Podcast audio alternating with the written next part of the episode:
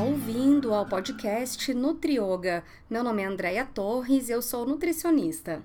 Você já ouviu falar da palatinose? A palatinose é um carboidrato, também é conhecida como isomaltulose, e apresenta propriedades muito interessantes. A palatinose ou maltulose é um carboidrato de baixo índice glicêmico, isso significa que sua velocidade de absorção é menor do que outros carboidratos, como a frutose, como a sacarose e como a maltodestrina.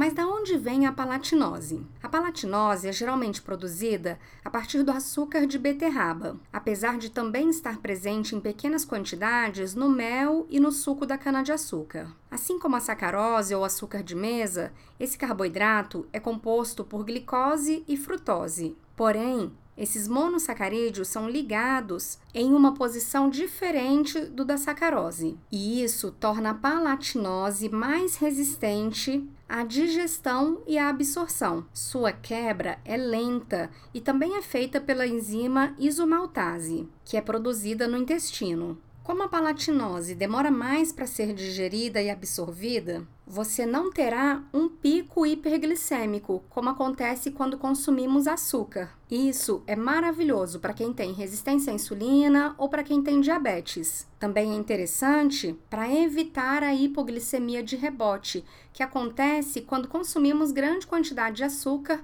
e produzimos muita insulina. Quando entra uma grande quantidade de açúcar de uma vez na nossa corrente sanguínea, nosso pâncreas produz muita insulina. Isso faz com que posteriormente tenhamos uma hipoglicemia e fiquemos com fome novamente. Por isso, é comum pessoas comerem doces que são muito calóricos, mas logo depois estarem com fome, procurando novamente alimentos ou doces e com isso engordam demais. Então, pessoas que não conseguem ficar sem carboidrato, mas precisam administrar a composição, podem jogar com a palatinose. Para isso, consulte o seu nutricionista. Em 2014, a revista científica European Journal of Nutrition publicou estudo em que comparou a resposta glicêmica do café da manhã e o desempenho cognitivo em crianças com idade entre 5 e 11 anos. As crianças consumiram um café da manhã que continha glicose, com índice glicêmico aproximado de 60, ou um café da manhã que continha palatinose, com um índice glicêmico menor, de aproximadamente 32. O que os autores observaram é que após três horas, as crianças que consumiram palatinose ao invés de glicose tiveram um melhor desempenho em testes de cognição, que envolveram memória, atenção e velocidade de processamento de informação.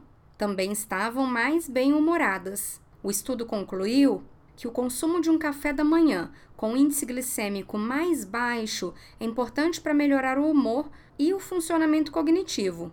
Esse estudo foi feito com crianças, mas poderia ter sido feito também em outras faixas etárias, já que o desempenho cognitivo é importante para todo mundo, para as crianças que estão aprendendo, para os adolescentes que estão estudando, inclusive para o vestibular para os adultos em suas tarefas laborais e para os idosos como forma de manutenção de sua capacidade cognitiva. A dieta de menor índice glicêmico tem então como benefício prevenir o ganho de peso excessivo, manter os níveis glicêmicos adequados, o que melhora o humor. A prevenção da hiperglicemia também ajuda a diminuir o risco de Alzheimer, a prevenir o diabetes, dentre tantas outras questões. Várias delas são discutidas no meu curso sobre síndrome de Down.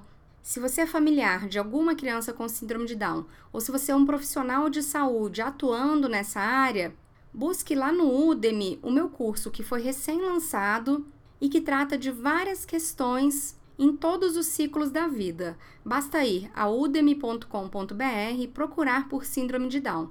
Se tiver dificuldade, acesse o meu site nutrioga.com.br. Um grande abraço!